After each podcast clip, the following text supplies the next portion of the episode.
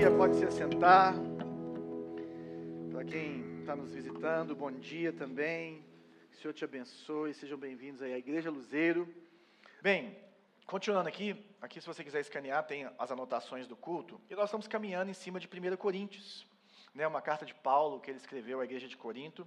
E chegamos agora num momento, né, os capítulos 6 e 7, principalmente, eles falam sobre a sexualidade, sobre o corpo, sobre o sexo, sobre o casamento, sobre o casamento de crente com não crente, toda essa confusão que é se relacionar intimamente, Paulo resolve trabalhar ali, né? E esse está entre um dos textos que uma vez a Redeemer Presbyterian Church fez uma, uma série chamada Hot Potatoes on 1 Corinthians, que é batatas quentes em 1 Coríntios.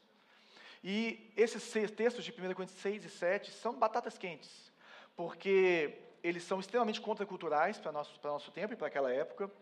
E são textos difíceis, de, às vezes, de discernir. Por exemplo, esse capítulo 7 que vamos trabalhar hoje tem 40 versículos. E Paulo vai fazendo um ping-pong em várias situações. E muitas vezes você precisa até de trazer situações de outros textos, principalmente do que Jesus falou, que ele se refere muito ao que Jesus falou. Mas eu creio que vai ser uma bênção para as nossas vidas. E Deus tem trabalhado. Deus colocou no nosso coração de falarmos sobre isso. E tem sido uma bênção. E eu queria começar falando, falando dessa frase do C.S. Lewis, quando ele fala que o cristianismo é praticamente a única entre as principais religiões que aprova por completo o corpo, que acredita que a matéria é uma coisa boa, que o próprio Deus tomou forma humana e que um novo tipo de corpo nos será dado no paraíso e será parte essencial da nossa felicidade, beleza e energia. Por que, que eu trouxe isso? Porque quando nós vamos pensando no que nós falamos na semana passada, em 1 Coríntios capítulo 6, é um texto que trabalha exatamente essa situação da integridade do nosso corpo que nós somos feitos para a santidade. Ele termina falando que vocês foram pagos, comprados por um alto preço, portanto, glorifiquem a Deus nos seus corpos. Então, falamos muito sobre esse lugar da sexualidade, da intimidade. Nós não vamos entrar tão a fundo como fizemos na semana passada, mas tudo que nós entendemos a respeito da sexualidade, da santidade, da sacralidade do casamento e do corpo, vem principalmente desse olhar que o C.S. Lewis está nos trazendo a respeito da ressurreição. Você não é um, um Gasparzinho, você não é um, um, espírito que está num corpo. O corpo não é uma, algo só temporário. Não, o corpo é algo que Deus te deu, que vai ser só é, é, refeito ou turbinado para um corpo é, sem pecado, que é o corpo glorificado. Então, o seu corpo é importante e faz parte da sua espiritualidade. Por isso, nós glorificamos a Deus no nosso corpo e, a partir disso, que começamos a falar sobre o tema dessa semana. E a carta de 1 Coríntios, gente, ela é resposta, resposta a algumas perguntas que a igreja de Corinto mandou para Paulo, que ele estava em Éfeso, né, passando um tempo lá, depois de plantar essa igreja e ficar lá cerca de um ano e meio, dois anos. E eles mandam várias perguntas, e, e, Paulo traz isso de uma forma muito específica aqui no capítulo 7, sobre casamento, sobre várias situações. Por quê? Porque imagina uma igreja começando, e aí as pessoas começam a se converter. Aí converte o marido, não converte a esposa. Aí o cara fala assim: como é que eu faço? Eu separo ou não separo?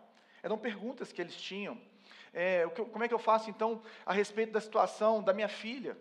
que vai se casar ou não, eu sou solteiro, o que, que eu faço? Eu permaneço solteiro, eu caso, como que essas coisas acontecem e como que isso aplica nas, nas nossas vidas? E é interessante porque nós vivemos também momentos de mudança. Ou às vezes você se converteu, tem pouco tempo e precisa processar e viver isso. Ou também nós é, questionamos muitas coisas das nossas vidas. Às vezes você casou muito novo, como eu, ou às vezes você já está mais velho, está solteiro, e você fala: será que Deus me abandonou? Será que Ele não fez uma costela para mim? E tudo mais. É, mas essas questões todas, Paulo trabalha elas de uma forma bem interessante, e trazendo uma coisa, gente, que é muito importante. Tem como você ser feliz sendo solteiro, e tem como você ser feliz sendo casado. O importante é você ter o Senhor. Esse é o resumo de tudo que nós vamos trabalhar aqui hoje. Vamos começar lendo os versículos 1 a 9. 1 Coríntios 7, versículos de 1 a 9. Quanto aos assuntos sobre os quais vocês escreveram, está vendo as perguntas? É bom que o homem não toque em mulher. Mas por causa da imoralidade, cada um deve ter sua esposa e cada mulher o seu próprio marido. O marido deve cumprir seus deveres conjugais para com a sua mulher, e da mesma forma a mulher para com seu marido.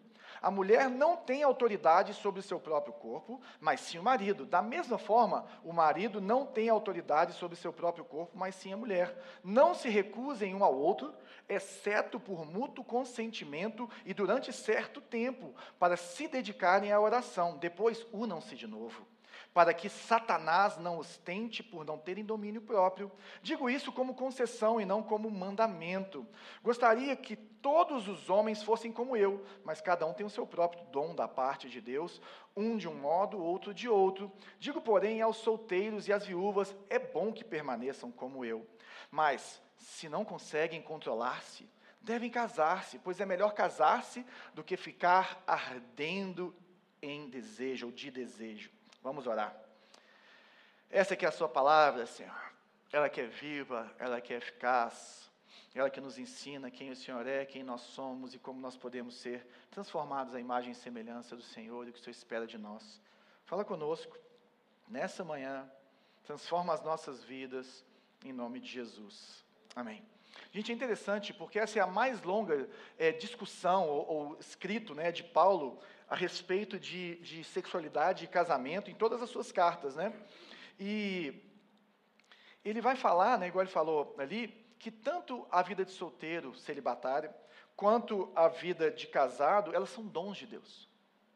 Dons de Deus. Ou seja, não tem como você permanecer solteiro de acordo com o que Deus espera de você sem o Espírito Santo de Deus. Não tem como você viver a plenitude da sua solteirice sem estar cheio do Espírito Santo de Deus. Agora, também não tem como você ter a plenitude no seu casamento sem estar cheio do Espírito Santo de Deus.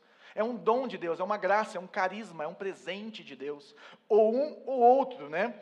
E ele vai trazer para a gente, gente, não uma visão ordinária, não uma visão baixa do casamento, mas uma visão extremamente elevada, muito mais elevada, muito mais pura, muito mais é, é, bonita do que nós podemos pensar ou imaginar, e ele começa a falar a respeito disso, tá? Então, no verso 1, ele fala assim, olha, o homem não toque em mulher, é melhor que o homem não tocar em mulher. E tocar, gente, não é encostar, não é abraçar, mas é relação sexual que ele está falando. Ele está vindo do contexto de 1 Coríntios capítulo 6, e fala assim, a respeito daquilo que vocês me perguntaram, é, eles podem ter perguntado, e aí, como é que é a vida sexual depois do cristianismo? E tal. Eu gente, em relação ao que vocês me perguntaram, é melhor que o homem não toque mulher. E ele está falando assim, olha, o cristão solteiro, ele é celibatário. E a castidade, nesse sentido, ela é algo extremamente não popular, talvez é a menos popular de todas as virtudes cristãs que nós temos no nosso meio, né? Mas não existe escapatória. Em relação à Bíblia, ao cristianismo, historicamente é assim, não é algo que a gente descobriu agora, é, e naquela época já era assim, ou você é casado e fiel por completo, ou você é solteiro e celibatário. Esse é o padrão que Deus coloca para a gente, que só nós, só nós, nós só vamos conseguir viver se nós estivermos cheios do Espírito Santo de Deus e renovando a nossa mente e crescendo no Senhor. Fora isso, é, não tem jeito. E no verso 2 ele fala: por causa da imoralidade, cada um deve ter sua esposa e cada mulher o seu próprio homem. E a imoralidade, como nós falamos na semana passada, é uma palavra genérica para todos os tipos de, de, de, formas de você viver a sua sexualidade, a não ser um homem e uma mulher na aliança do casamento. Ela é porneia. Ela não é adultério, que adultério é moixóia, é outra palavra que está dentro de imoralidade, mas porneia, ela, ela engloba todas essas, todas essas coisas que não sejam a sexualidade dentro do casamento. E é interessante que você pode olhar a Bíblia toda, e ela nunca vai incentivar uma pessoa solteira a fazer sexo fora do casamento. Em toda a história, em todo o relato bíblico.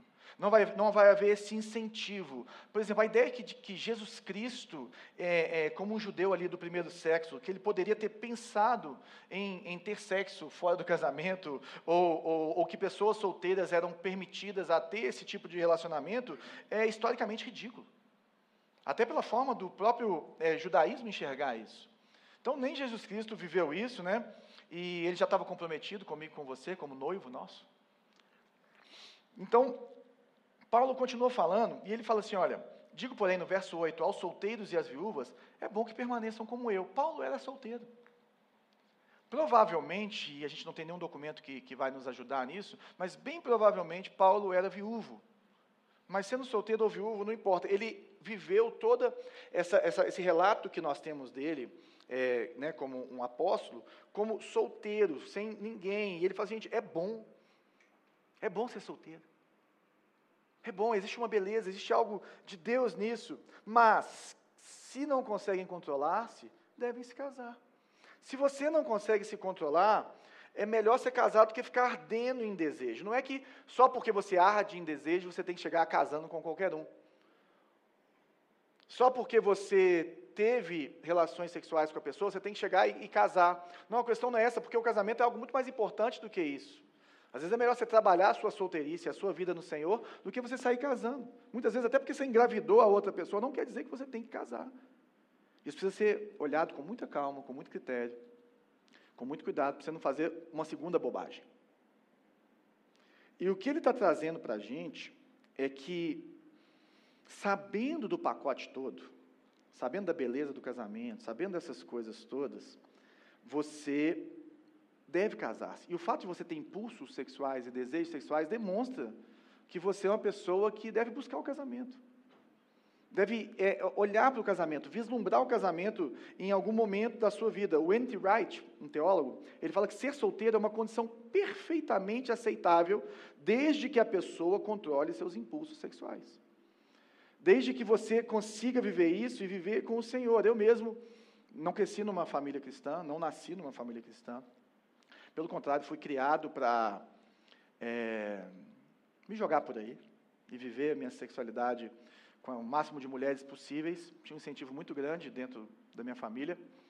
E quando o Senhor entrou na minha vida, foi um trabalho de tempos para que eu conseguisse começar a viver isso e entender isso, até que, que eu consegui trabalhar isso. E eu não, né? O Senhor em mim conseguiu fazer isso na minha vida. E depois é, conheci a Bela e nós namoramos no Senhor e nos casamos. E tem sido uma bênção esses 18 anos ao lado dela e contando. Mas é importante nós sabermos isso, porque é, é aqui que eu estou? Acho que eu voltei. A Bíblia nos instrui a não nos unirmos fisicamente a alguém, a menos que estejamos dispostos a nos unirmos a essa pessoa também no âmbito emocional, pessoal, social, econômico e legal. Por isso que lá em Gênesis está escrito deixar papai e mamãe. Adão nem tinha pai, né? E mãe.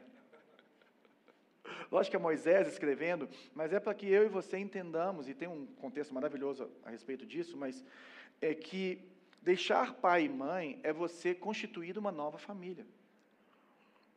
É você assumir o pacote. É o homem assumir o lugar dele, a mulher assumir o lugar dela, eles se complementam. Eles, eles, eles, eles são mais belos. Deus fez a, resolveu fazer a imagem dele em dois desenhos que se unem. Quando Deus resolveu falar assim, eu vou fazer a minha imagem, Deus é espírito, tá, gente? E aí ele resolveu, por algum motivo, eu tenho algumas pistas que eu acho a respeito disso, fazer homem e mulher. Então não é só o homem nem só a mulher, é os dois. E os dois se unem -se e viram uma só carne. E aí ele fala assim: Olha, eu vou te dar a sua sexualidade, mas o que você vai experimentar na sua sexualidade não chega nem perto do prazer que é se casar comigo mesmo. A sua sexualidade, a sua intimidade, ela é um, um, um, um tipo, um relance, um, experimento pequeno do que é viver o prazer com o Senhor, do que é estar na presença do Senhor, que nós só vamos descobrir mesmo esse prazer enorme quando nós estivermos com Ele. Mas é, é isso, é isso que Paulo fala em Efésios capítulo 5. Ele está falando assim, ó, Deus, Deus criou a sexualidade para poder mostrar para vocês a beleza que é estar com Ele. E aí ele se expressa dessa forma, né? E aí ele entra em alguns deveres. O marido deve cumprir seus deveres conjugais para com a sua mulher e da mesma forma a mulher para com o seu marido. Gente, é interessante, porque ele está falando de sexo aqui, tá? Lógico que maridos e mulheres têm milhões de deveres, ok? Eu já falei ali, né? Econômicos, é um só. Tá? Junta o bolso, junta tudo. Mas o que ele está falando a respeito da sexualidade é muito interessante para a época. Porque se ele tivesse parado nessa primeira parte, na segunda parte, ele fala assim: ó, a mulher deve cumprir o dever para com o marido, era ok, porque isso era normal na sociedade romana, do patriarcado, né, que está tão falado hoje em dia aí. Mas quando ele fala que o marido tem que cumprir o desejo dele, os deveres conjugais com a mulher no sentido de sexualidade, era completamente fora da caixa.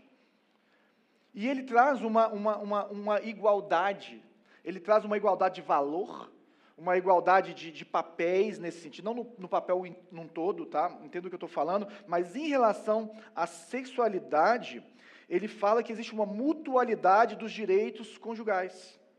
Então, tanto o homem quanto a mulher precisam é, é, buscar satisfazer o seu cônjuge sexualmente no casamento. É uma, é uma entrega, vou falar disso um pouquinho mais para frente. E ele continua falando assim: olha, a mulher não tem autoridade sobre o próprio corpo, mas sim o marido. Da mesma forma, o marido não tem autoridade sobre o próprio corpo, mas sim a mulher. Gente, isso aqui não é para você atuar de forma é, autoritária. Porque se você entender qual que é o papel de cada um, se o homem lidera como Jesus, Jesus não é autoritário. Jesus se entrega. Jesus morre por você. E da mesma forma, a mulher também se entrega. Ele está falando que essa autoridade é que eu não posso chegar e falar assim, hashtag estou de férias por um mês, não vai rolar não. Está entendendo? Ele está falando que, da mesma forma que ele falou no versículo 1, que o homem não deve tocar em mulher, pelo contrário, agora chegou a hora de eu tocar na minha mulher e da minha mulher me tocar, porque eu sou dela e ela é minha. E nós precisamos viver essa sexualidade, nós precisamos de, de, de caminhar dentro disso. E nesse sentido, ele está complementando essa história de que, tipo assim, é, o, o, sexo ele é autodoador, ele é, é um caminho para celebrar essas coisas. Eu vou falar disso um pouquinho mais para frente, mas antes, a chantagem sexual no casamento é pecado. Sabe aquele negócio da mulher? Normalmente é a mulher, né? Conheço poucos homens que fazem chantagem sexual. Mas da mulher chegar e, e, e, chantagear o homem em relação à sexualidade, olha, se você me der isso, se você fizer isso, se você falar comigo dessa forma e tal, não é esse o caminho. Paulo está falando assim, esse não é o caminho. Chantagem sexual não entra entre dois cristãos casados. E o boicote sexual também não entra. É, é, e, e, o boicote sexual, gente, às vezes ele, você sabe o que você está fazendo e você cria desculpas. Ele não está falando que você tem que fazer toda hora de qualquer jeito. Ele está falando que você tem que ter um equilíbrio para entender que você não vai é, deixar o outro é, é, em situação vulnerável a respeito disso. O que ele está trazendo para a gente é que o boicote ou a chantagem sexual abre uma porta para Satanás abrir, entrar no seu casamento e na sua vida. Ele é muito claro que ele fala: Satanás vai entrar em ação, ele vai trazer tentações na sua vida. Ele vai trabalhar já dentro da concupiscência que você mesmo tem. É ou não é verdade? E é lindo, gente, porque a mesma Bíblia que condena o sexo antes do casamento, ela celebra e incentiva o sexo dentro do casamento. Ela fala que é uma parte vital e importante. E deixar de fazer sexo no casamento, gente, é uma exceção e não uma regra. É uma exceção, é o que ele falou aqui no verso 5. Não se recusem um ao outro, exceto por mútuo consentimento, durante certo tempo, para se dedicarem à oração. Depois unam-se de novo, para que Satanás não os tente, por não terem domínio próprio. Ele está trazendo essa, essa realidade desse, desse casamento, a não ser por onde os dois combinam, e muito por uma consagração, né? A não ser por um momento, ou por, por doença, ou por, por motivos vários que nós podemos chegar a não, não conseguir ter mais sexo no casamento, mas a, a regra é outra. A regra é outra. E isso não pode ser por um tempo prolongado. Tem que ter começo, meio e fim. Tem que ter é, é, um compromisso de retorno às atividades. Né? E de, mesmo dentro do casamento, nós sabemos que existem momentos celibatários dentro do casamento. A mulher teve filho, é, a pessoa viajou, a pessoa, sei lá, tem vários momentos, está doente, alguma coisa assim. Mas nós temos que tomar cuidado, porque Satanás investe contra o nosso casamento. Satanás investe contra a nossa família. Satanás investe e ele vai te pegar ali na área da sexualidade também. Hebreus 13 fala que o leito conjugal deve ser sem mácula. Nós devemos guardar, ou seja, o que a Bíblia fala é que o sexo ele é prazeroso, ele é bom, nós falamos disso na semana passada, mas ele também precisa ser santo e puro. Existe uma, uma visão, e na visão romântica, o sexo é uma autoexpressão, você se, se entrega, ou seja, você quer se expressar através da sua sexualidade, você quer é, mostrar alguma coisa. Agora, na visão bíblica, não, é autodoador. O meu corpo não é meu, é da minha esposa, o corpo da minha esposa é meu, eu me dou para ela, eu me entrego para ela, porque eu sou dela e ela é minha. E Deus exige, gente, uma aliança obrigatória para isso acontecer. Pública, legal, porque ela é, uma, ela é a infraestrutura da, da, da intimidade. Ela é o que traz é, é, é muros, que traz, não para poder ser, ser fechado e feio, mas para que a intimidade possa acontecer. Para que você possa se abrir por completo. E é muito mais fácil você ser vulnerável quando você sabe que você é exclusivo e fiel àquela pessoa, ou que a outra pessoa é assim com você. Por isso que Deus faz isso. E é interessante que quando a gente vai falar de aliança, e o casamento é uma aliança do homem com a mulher diante de Deus, aliança, Deus faz uma aliança com a gente. Então, quando você aceita Jesus, Deus está fazendo uma aliança com você, que é a aliança que Jesus fez ali na cruz do Calvário, derramando o sangue dele. E ele fala para a gente, e você vai olhar isso ao longo de toda a Bíblia, ele está sempre reunindo o povo dele para reler os termos da aliança e também para celebrar a aliança, os atos de Deus, né, a graça de Deus nas nossas vidas e para reafirmar ou renovar essa aliança. Abraão fazia altares. É ou não é verdade? E a cerimônia final que nós temos para fazer é a ceia. Na ceia do Senhor, nós celebramos, e celebramos aqui a todos os domingos, a morte de Jesus Cristo, a, a, a, o sacrifício, a aliança que ele fez conosco, e quando nós comemos e bebemos, nós estamos reencenando a, nossa entrega a Ele. E quando nós trazemos isso para a nossa sexualidade dentro do casamento, o sexo ele é sagrado porque ele é uma celebração da aliança. O sexo ele é sagrado porque ele não só ele não só constitui a aliança no casamento, mas como ele renova a aliança, ele celebra a aliança, ele revisita a aliança. Então, todas as vezes que um casal está fazendo sexo, um casal casado, eles precisam de ter em mente essa, essa, essa, essa aliança que está sendo celebrada, essa exclusividade que está sendo celebrada, essa renovação, essa revitalização, é como se é uma disciplina que nutre o casamento, a sexualidade. Ela, ela reencena, né, a, a vida sexual, ela reencena essa, essa, essa, essa aliança, esse compromisso, essa intimidade máxima que nós temos, por isso que ela é simbolizada pelo sexo, da mesma forma que a união nossa com Cristo é simbolizada pela pela ceia. Eu falei isso lá no, no nosso pequeno grupo, de quinta-feira, e o povo agora só fica brincando de tomar ceia. Eles falam assim, graças a Deus que a nossa igreja a ceia não é uma vez, é uma, não é uma vez por mês, mas é toda semana. Né? Vocês estão entendendo o que eles estão falando. E quando eu vejo o sexo como uma celebração e uma renovação da aliança do casamento, eu entendo que ela está muito acima das minhas emoções e dos meus desejos do dia. É o que eu falei na semana passada. Às vezes você não está afim de cozinhar, mas você faz uma cozinha, uma comida gostosa para sua esposa, porque você quer agradar ela. Tem dia que você não está afim de fazer sexo, mas você faz pelo outro, pela entrega, pela, pela, pela vida, pelo, pelo casamento. Ela precisa estar acima das nossas emoções. A sexualidade no casamento cristão, ela tem que estar acima dos nossos sentimentos. Não é algo animal, até quem tem muitos filhos sabe que você precisa até de marcar dia e hora para fazer, senão às vezes passa. Mas você precisa de fazer. Você precisa de celebrar. E o que, que alimenta a paixão no casamento? Sabe o que, que é? São os atos de amor. Você não faz porque você está apaixonado, você faz para a sua paixão continuar e a paixão do outro. Você continua servindo a sua esposa. Você continua servindo o seu marido, você continua amando, você continua falando você primeiro, você primeiro. Como que eu posso é, é, é, te abençoar? E o sexo, gente, ele é, não tem como, ele é um termômetro da intimidade do casal. Porque as pessoas casam para fazer sexo, aí eles não sabem relacionar e param de fazer sexo. Já, já percebeu isso? Então não sabe se relacionar, acaba o sexo. Por quê? Porque não consegue resolver os problemas. E aonde que os problemas vão aparecer? Na cama. E aí fica aquela coisa estranha, distante.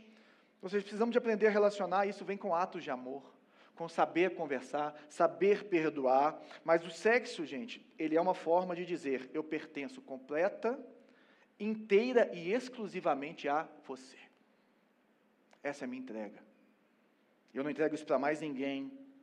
E será que nós temos nos esforçado para termos uma vida sexual satisfatória para ambos dentro do casamento?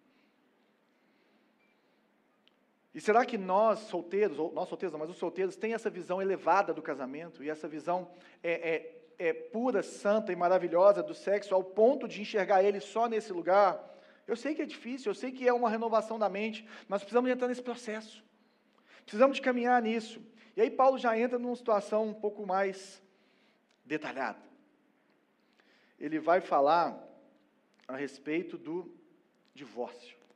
E aí ele traz aqui, ó, aos casados, dou este mandamento: não eu, mas o Senhor, que a esposa não se separe do seu marido. Mas se o fizer, que permaneça sem se casar, ou então reconcilie-se com seu marido. E o marido não se divorcie da sua mulher. Aos outros, aqui ele vai começar a falar dos que são casados com não crentes. Nós vamos mastigar isso devagar daqui a pouco.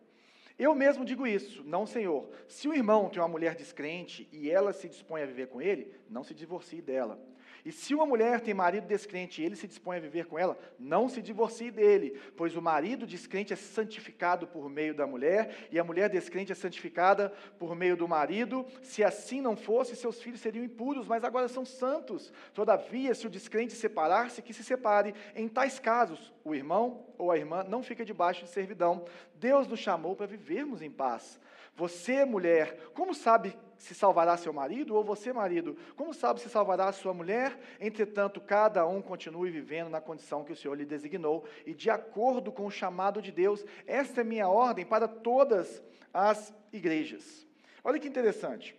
Ele vai falar sobre o divórcio e ele fala aos casados, eu dou este mandamento, que a esposa não se separe do seu marido, mas se o fizer, que permaneça sem casar ou então reconcilie-se com seu marido e o marido não se divorcie dela. Eu, gente, eu não tenho como entrar nas minúcias de casamento, recasamento, aqui nós vamos pegar um tempinho para fazer isso, provavelmente no ano que vem.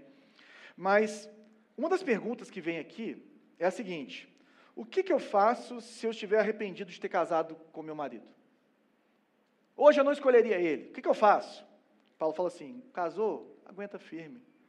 Casou, faça atos de amor para conservar essa paixão. Não desanima, avança. Por quê? Porque o casamento é para sempre, é o que ele vai falar no final do, do, do texto, no versículo 39. E o que, que eu faço então quando o meu casamento está insustentável? O que, que eu faço se está insuportável? Eu não aguento olhar. Deus ama o casamento. O melhor lugar é a confissão, é o perdão, é a reconciliação. O divórcio, gente, ele é uma exceção à regra. O divórcio é porque Jesus falou que é a dureza do coração do homem. É porque nós não conseguimos muitas vezes perdoar o adultério. Nós muitas vezes não conseguimos lidar. Ou também tem pessoas que simplesmente são malucas e vão embora de casa. Por causa do nosso pecado, a ideia de Deus é sempre caminhar para o casamento, mas Ele nos dá válvulas de escape, sabendo que existem muitas complexidades, Ele não vai colocar um peso muito grande sobre as nossas vidas. Mas sempre, sempre, sempre, o divórcio tem que ser a última coisa antes de outras tentativas, e dentro disso que está sendo colocado. Existe essa opção, então, João, de separar e ficar sozinho? Existe, mas você tem que lembrar que é para o resto da vida. Não é uma desculpa para você ficar um aninho de bobs, depois falar assim, oh, arrependi, quero arrumar um marido agora. Eu acho isso interessante, sabe por quê? Porque, gente, existe uma complexidade aqui, mas de forma geral, qualquer casamento vai ser difícil. Qualquer casamento vai ser penoso e maravilhoso. Qualquer casamento você vai ter que aprender a viver, aprender a perdoar, aprender a caminhar junto. É complicado. É muito complicado. E se a pessoa simplesmente fala assim, cansei e vou embora, essa pessoa não está preparada para encarar outro, não, vai te separar de novo. Eu chamo de serial dater, né? Ou senão de, de pessoa que faz casamentos seriais, é um atrás do outro. E aí quando a pessoa para para olhar qual que, é, qual que é o fator único entre todos os casamentos que ela já teve e deu errado, é ela. Ela esqueceu de se consertar. O problema não é os maridos, não, é ela, ou as esposas. É a própria pessoa. Por isso que Paulo fala, o ensino bíblico, gente, é o que Deus uniu, não separe o homem. Não separe um homem. Ah, João, então e aquela situação de quem converteu, já está casado, ou é solteiro, ou é divorciado? A primeira coisa que Paulo fala é: aos outros, eu mesmo digo isso, não Senhor. Se o irmão tem uma mulher descrente e ela se dispõe a viver com ele, não se divorcie dela. converti, meu marido pensa completamente diferente de mim, as nossas vidas estão indo para lugares distantes, as nossas rotinas.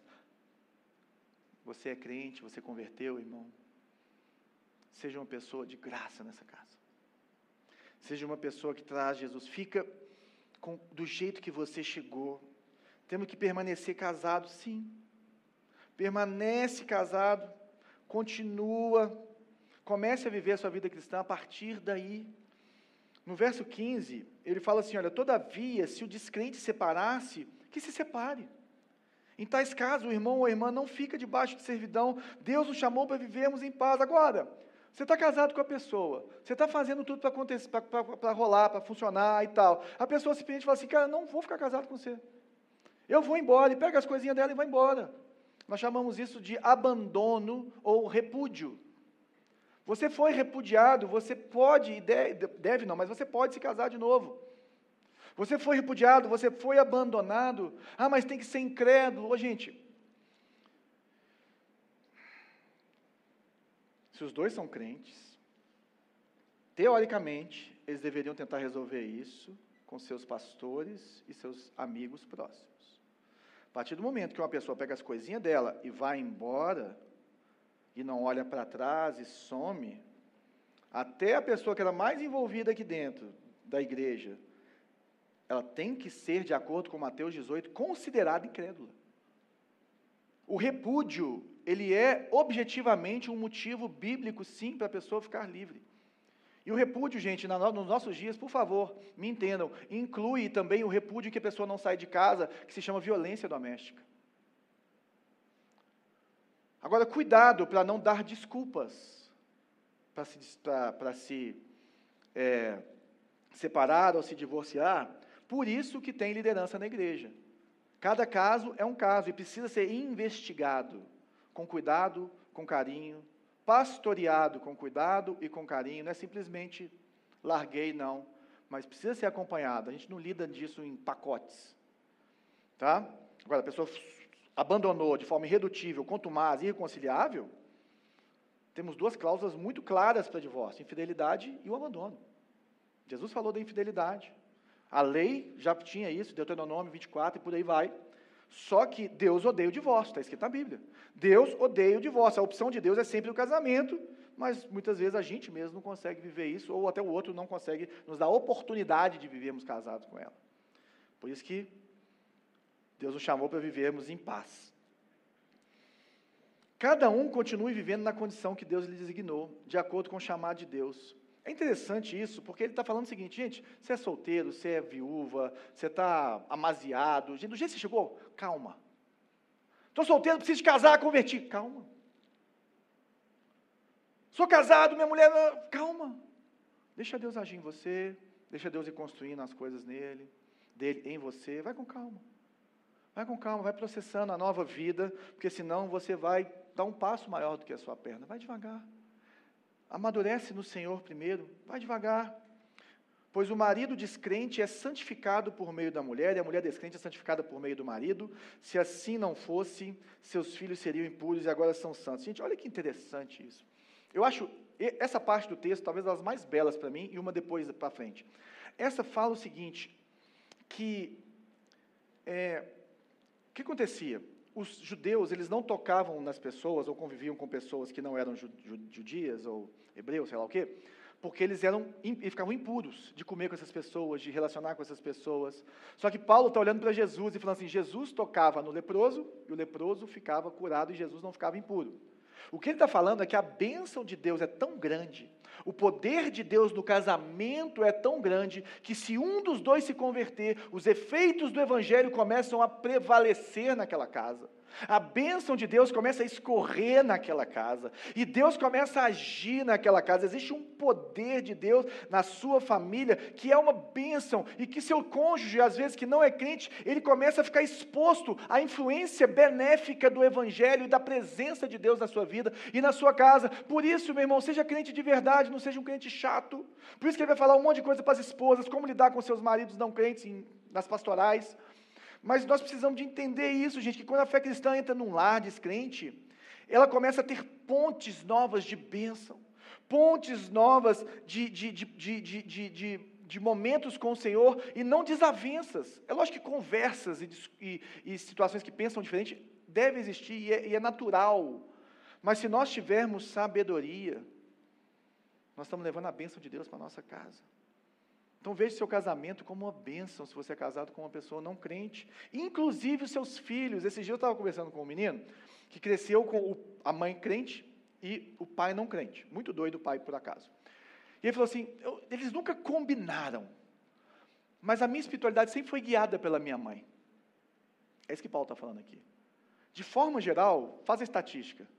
Quando um dos dois converte, o evangélico pega para ele a espiritualidade dos filhos. Seja pai, seja mãe. E ele começa a trazer os filhos para o Senhor. E, e, tirando assim, exceções, o marido ou a esposa incentivam. Fala, não, pode levar os meninos. Pode fazer pode ir caminhando, é a bênção, é o pacto que entra, é a influência, e os filhos começam a entrar debaixo dessa bênção. E os filhos começam a viver essa nova realidade. Isso é uma bênção para a nossa casa. Isso é uma bênção para a sua vida, que às vezes está lutando por isso. Você, mulher, como sabe se vai salvar o seu marido, se salvará? Ou você, marido, como sabe se salvará a sua esposa? Gente, isso aqui é muito importante. O que ele está falando é que pode ser que, mesmo você sendo a melhor esposa crente e o melhor marido crente, o seu cônjuge não converta. Não deixa esse peso em cima de você, não. Você não é o Espírito Santo.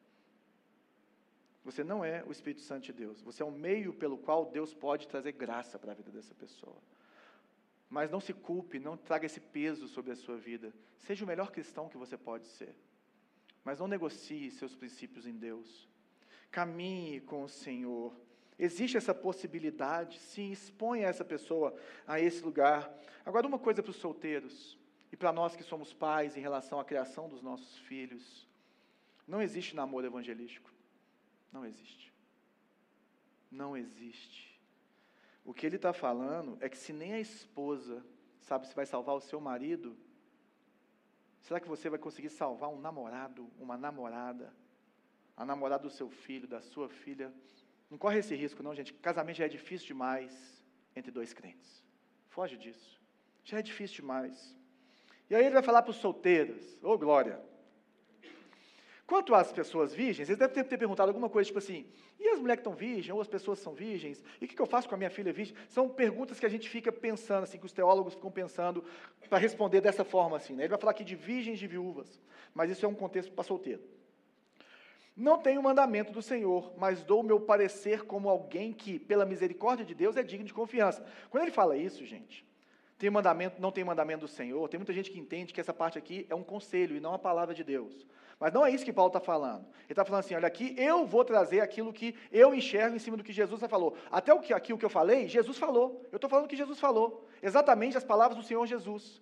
Tanto é que no final, no verso 40, ele fala assim: olha, eu falo para vocês aqui como um conselho, mas eu tenho o Espírito Santo. Paulo estava inspirado para escrever isso aqui. Isso aqui é a palavra de Deus do mesmo jeito. Ele só está falando que não está conectado diretamente com as falas de Jesus, ok?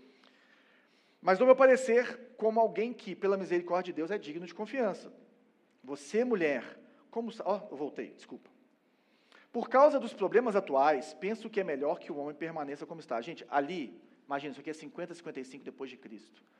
Em 60 e poucos, Nero vai queimar a cidade para poder pôr a culpa nos cristãos. A, a, a perseguição estava muito forte, muito forte. Por isso é uma coisa muito contextual do momento que ele está falando. Você está casado? Não procure separar. Se está solteiro? Não procure esposa. Mas se vier a casar-se, não comete pecado. E se uma virgem se casar, também não comete pecado. Mas aqueles que se casarem enfrentarão muitas lutas, muitas dificuldades na vida, e eu gostaria de poupá-los disso. O que quero dizer é que o tempo é curto. De agora em diante, aqueles que têm esposa, vivam como se não tivessem. Olha que loucura. Aqueles que choram como se não chorassem, os que estão felizes como se não estivessem, os que compram algo como se não, como se nada possuíssem, os que usam as coisas desse mundo como se não as usassem, porque a forma presente deste mundo está passando, ou seja, Jesus vai voltar. Gostaria de vê-los livres de preocupações. O homem que não é casado preocupa-se com as coisas do Senhor, em como agradar ao Senhor. Mas o homem casado preocupa-se com as coisas deste mundo, em como agradar a mulher. Está dividido. Tanto a mulher não, não casada como a virgem preocupam-se com as coisas do Senhor, para serem santas no corpo e no espírito. Mas a casada preocupa-se com as coisas deste mundo, em como agradar o seu marido. Estou dizendo isso para o próprio bem de vocês, não para lhes impor restrições, mas para que possam viver de maneira correta, em plena consagração. Se alguém acha que está agindo de forma indevida diante de uma virgem de quem está noivo, que ela está passando da idade, achando que deve se casar, faça como achar melhor. Com isso, não peca. Casem-se. Contudo, o homem que decidiu firmemente em seu coração que não sente, se sente obrigado, mas tem controle sobre a sua própria vontade e decidiu não se casar com a virgem, também faz bem. Assim, aquele que se casa com a, com a, virgem faz bem, mas aquele que não se casa faz melhor. Mas a mulher está ligada a seu marido enquanto ele viver.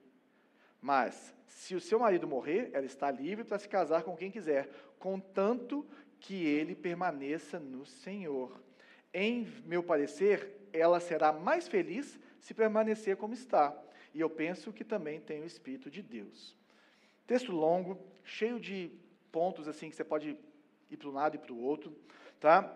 Mas ele respondendo isso, quando ele fala, você está casado, não procure separar, se está solteiro, não procure esposa, mas se vier casar, não comete pecado, e por aí vai. E ele fala que aqueles que, que se casarem vão enfrentar muita dificuldade na vida, ele queria nos poupar disso.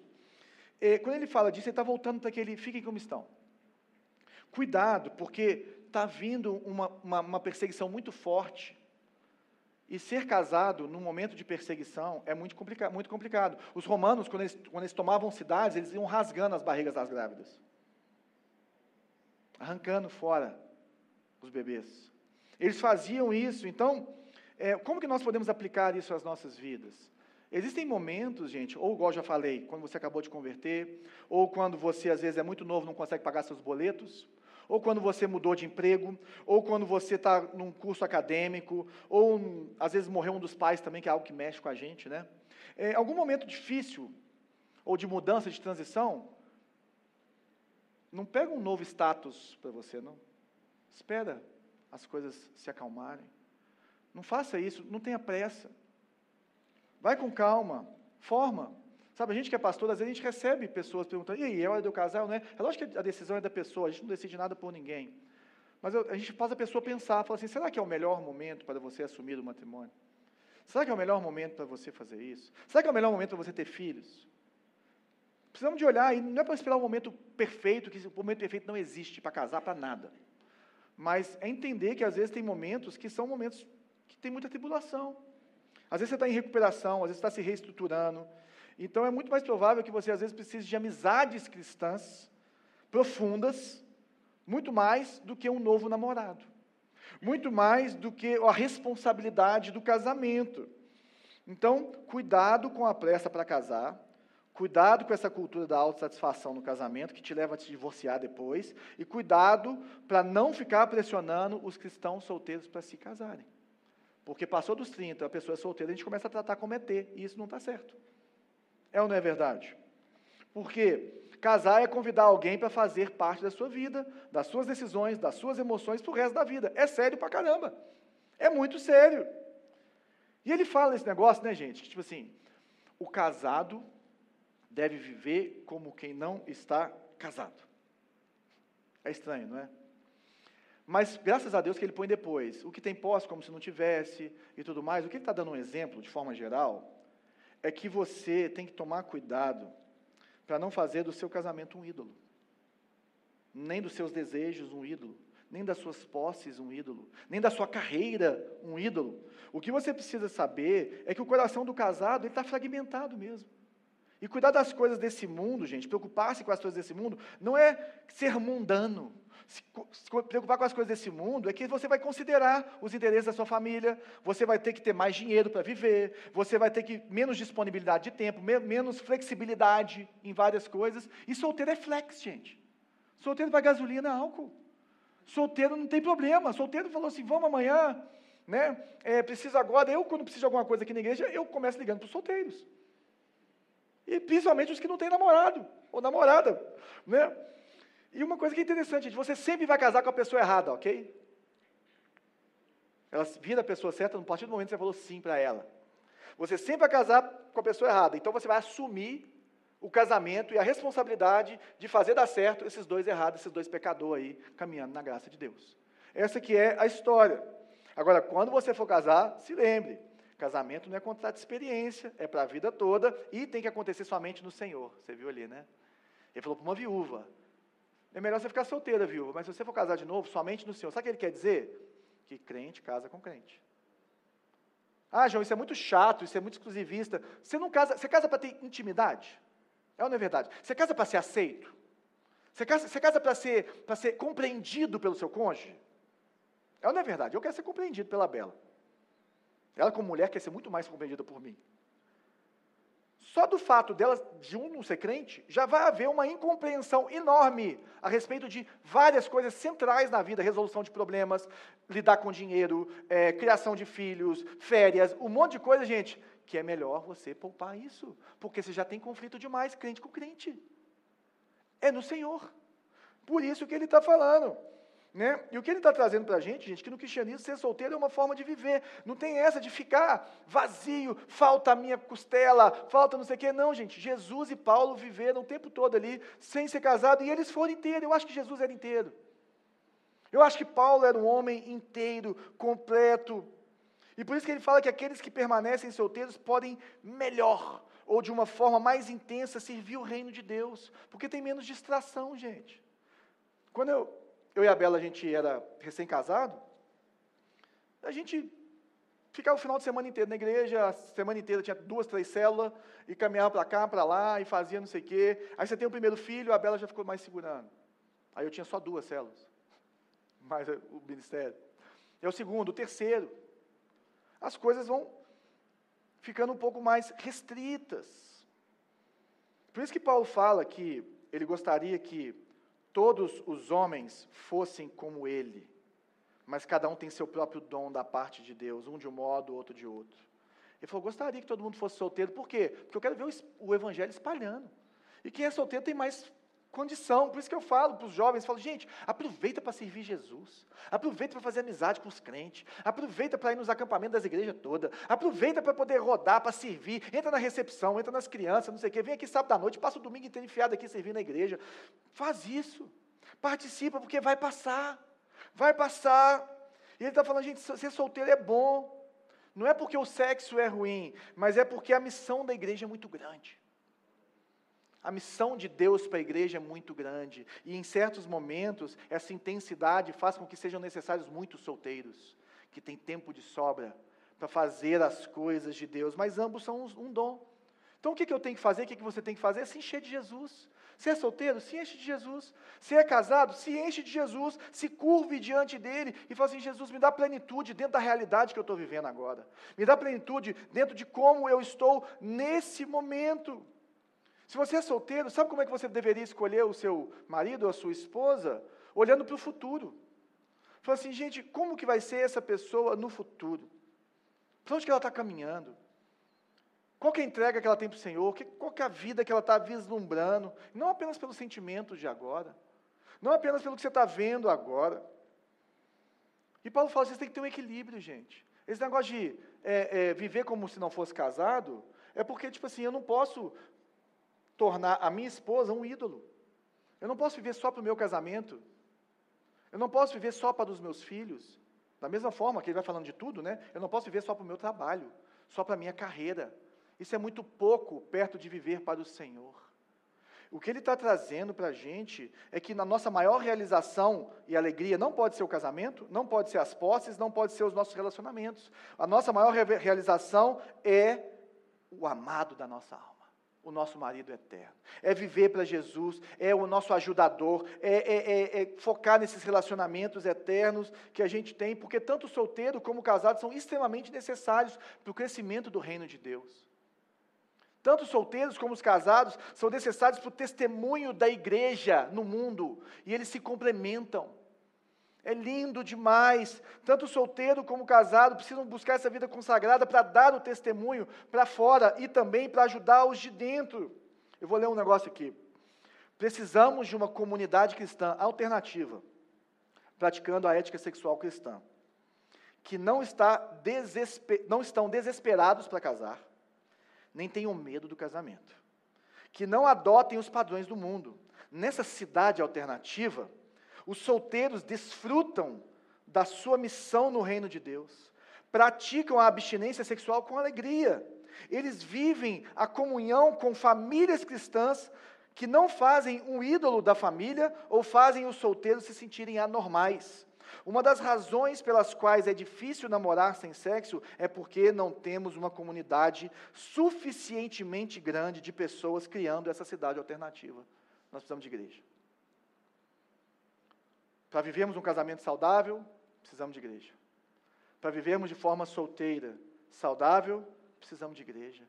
Nós precisamos dessa cidade alternativa, dessas pessoas. E a sua felicidade, gente, ela não pode depender do seu casamento. Ela não pode depender se você é solteiro, se você é viúvo. Nós precisamos de outra coisa. Você é solteiro? Aproveite, gente. Aproveita ser flex. Vai viver, vai se entregar ao Senhor, vai crescer no Senhor, isso só vai te ajudar a ser melhor no casamento. Agora, no casamento, gente, nós estamos proclamando o Evangelho, mostrando que existe perdão, que existe nova vida, que existe intimidade, que existe uma vida diferente. E essa verdadeira felicidade, ela só vem, gente, quando nós buscamos satisfazer o outro. O solteiro, ele vive para trazer o reino de Deus na vida dos outros para engrandecer a vida dos para engrandecer o Senhor na vida dos outros. O casado, ele vive para o Senhor, mas também para trazer Jesus na vida do seu cônjuge e dos seus filhos. Essa, essa aqui é a vida de Deus. Quando nós buscamos fazer a vontade de Deus, a gente vai buscar fazer a vontade dos outros, é ser como Jesus. Jesus, ele encarnou justamente para que nós pudéssemos ter a vida. Ele entregou, ele deu, ele, ele se, se colocou no nosso lugar. O Tim Keller fala que o caminho diário do casamento é muitas coisas, menos sentimental. É gloriosos, é gloriosa, né, porém difícil. É, uma, é força e alegria ardentes, mas também é sangue, suor e lágrimas. Derrotas humilhantes e vitórias exaustivas. Esse é o casamento. Quem é casado há mais de cinco anos sabe disso. Tem gente que é casada há um ano, já falou, ah, tu acha que é pior que isso, ou melhor do que isso? Mas não superestime o casamento. Sabe por quê? Porque o casamento é temporário. A Bíblia fala que você é uma carne com seu cônjuge, mas não fala que você é um espírito com ela, porque quando você for para o céu, você não vai ser casado. Você é uma carne com ela. O casamento é temporário, o casamento é para esse mundo. O casamento é para esse momento, por quê? Porque ele manifesta quem Deus é. Ele procria, ele mostra. Nós fazemos filhos no meio de uma sociedade corrompida, porque nós entendemos que Deus continua agindo na sociedade e que o reino de Deus continua aqui, e nós não temos medo da presente ordem, porque o nosso Senhor é maior do que isso tudo. Nós vamos continuar fazendo filhos, e nós vamos continuar criando essa comunidade. Agora, o que nós precisamos é do amor conjugal de Jesus na nossa vida, tanto os casados como os solteiros. Nós precisamos desse lugar, daquele que pagou um preço pelos nossos pecados. Ah, João, mas eu já fiz bobagem demais. Ah, João, mas você não sabe como eu estou, você não sabe como está meu casamento, você não sabe como está minha vida de solteiro, você não sabe como está meu namoro, você não sabe. Eu sei uma coisa: Jesus Cristo morreu por você na cruz do Calvário. O Espírito Santo de Deus, ele te dá poder para testemunhar. Deus é tão poderoso, tão poderoso que ele pode te capacitar a fazer o que ele quiser. E se é para fazer a vontade dele, ele vai te capacitar. Porque Jesus Cristo tem um compromisso com você. Independente de como você chegou aqui hoje, você precisa sair daqui sabendo que se você se entregar para Jesus, você pode transformar o seu casamento, você pode transformar a sua visão de sexualidade, transformar a sua solteirice. Ah, João, mas nem crente eu sou, o que, que eu faço? Sem Jesus, meu querido, seu casamento não vai ser um casamento tão abençoado. Sem Jesus, os seus desejos, as suas posses, o seu casamento, os seus filhos vão virar um ídolo para você. Chama Jesus para entrar na sua vida, porque só Ele que vai regular a sua visão de mundo. Só Ele que vai regular e calibrar o seu coração para que você possa viver uma espiritualidade saudável no casamento, na vida de solteiro. Sem intimidade com Jesus, você nunca vai conhecer o que é a verdadeira intimidade de um casamento, da sexualidade. de viver com Ele. Entrega a sua vida para Jesus hoje. Fala, Jesus, eu sou um pecador mesmo. Entendeu? E eu preciso de você. Mas se você é crente, lembra disso. O que, Deus espera de um solteiro? Qual que é a beleza disso? Porque às vezes a gente bota muita pressão nas pessoas para casar, calma. Ou nós achamos que, que os solteiros não são inteiros, calma. Agora, se você está com problema em relação à sua solteirice, procure ajuda. Vai para um pequeno grupo, nós estamos aqui para caminhar com você, não para apontar dedo. Não para trazer nada, nós estamos aqui para caminhar com você com paciência, de acordo com os seus passos, para aquilo que Deus tem para a sua vida. Estamos aqui por você, pela sua vida de solteiro ou pelo seu casamento. Como está o seu casamento? Como está o seu casamento? Lembre-se que o casamento é composto por dois pecadores. Persevera. Persevera, se enche, se entrega mais de Jesus, pede mais de Jesus na sua vida. Trabalhe a espiritualidade do seu lar. E se você é casado, como está a sua vida sexual? E se você está com algum problema nessa área, no seu casamento, na sua sexualidade, na sua vida, por favor, procure a gente. Nós queremos caminhar com você. Nós não estamos aqui para trazer peso maior. É importante que você viva em paz. Nós queremos trazer é o Senhor Jesus. Todos nós já tivemos nossos altos e baixos. Eu já precisei de ajuda no meu casamento. Vira e mexe, a gente precisa se regular, precisa sentar, conversar. Às vezes precisa de aconselhamento externo. Não tenha vergonha disso. Não tenha vergonha disso. Nós precisamos uns dos outros, sim, independente de como nós estamos. E se você está bem e amadureceu, ajude outras pessoas. Seja esse, essa, esse, esse lugar seguro para que as pessoas possam viver uma vida santa diante de Deus. Amém? Vamos orar. Jesus, obrigado pela Sua palavra. Eu sei que é duro, eu sei que quando é uma batata quente mesmo, quando a gente toca nesse assunto é difícil, porque mexe lá no íntimo nosso, na nossa intimidade, em desejos aflorados em nós a respeito da nossa sexualidade. Então nós temos que ter muita graça, muito favor e muito poder do Senhor para lidarmos com isso tudo. Eu oro pelos solteiros que estão aqui, eu oro pela santificação, eu oro pelo arrependimento, eu oro para que eles vivam em paz e que eles se sintam inteiros no Senhor. Eu oro por namoros, por noivados, e eu oro pelos casados, pelas famílias. Que possamos, Pai, em nome de Jesus, vivemos essa sexualidade redimida, essa celebração da nossa aliança uns com os outros e sabemos o nosso lugar. Infelizmente, não temos tempo aqui para falarmos das nuances do casamento do marido e da mulher ou outras coisas a respeito do solteiro, sobre como lidar com várias coisas. Mas nós sabemos que o Espírito Santo do Senhor ensina e que nós podemos, vivendo em comunhão, lidar com essas coisas, porque nós edificamos uns aos outros em amor. Então, que o Senhor possa, em nome de Jesus, abençoar os nossos casamentos, as nossas famílias, os nossos filhos, os nossos solteiros, e que sejamos aqui na Luzeiro uma comunidade grande o suficiente para abrigar todos aqueles que chegam no Senhor, para que eles possam viver isso em sua plenitude, em nome de Jesus. Amém.